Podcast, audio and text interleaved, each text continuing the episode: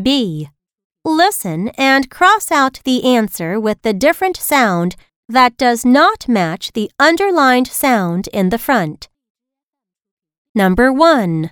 Books, paths, stones, trucks. Number 2. Glasses, knees, benches, boxes.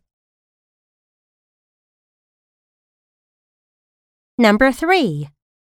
Toys, lambs, trucks, flags. Number 4. Kisses, presses, teaches, pokes. Number 5. Snails, snakes, cars, shells.